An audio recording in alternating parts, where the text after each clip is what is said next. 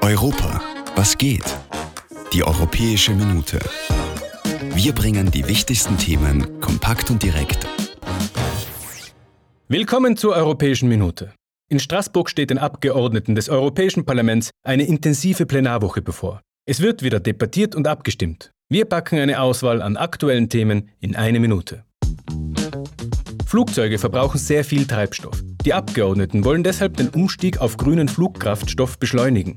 Als Alternativen kommen in Frage synthetische Kraftstoffe, gebrauchtes Speiseöl oder sogar Wasserstoff.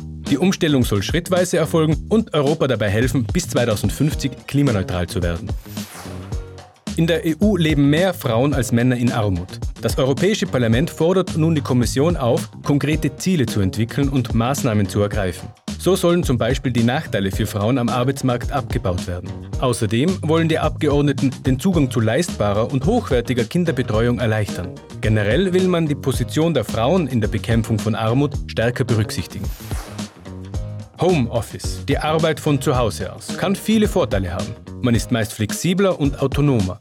Gleichzeitig birgt die Heimarbeit Gefahren für unsere körperliche, aber auch mentale Gesundheit. Die Grenzen zwischen Arbeit und Privatleben können verwischen und die genutzten Technologien können zusätzlichen Stress erzeugen. Die Abgeordneten fordern deshalb Mindeststandards, um die psychische Gesundheit von Menschen zu schützen, die zu Hause arbeiten. Am 1. Juli übernimmt Tschechien die Ratspräsidentschaft für die zweite Jahreshälfte. Das Motto ist Europa als Aufgabe. Rethink, Rebuild, Repower.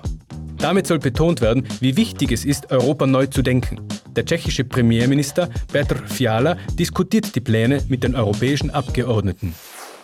Das war die Europäische Minute, eine Sendung des Europäischen Parlaments. Wir wünschen einen schönen Tag.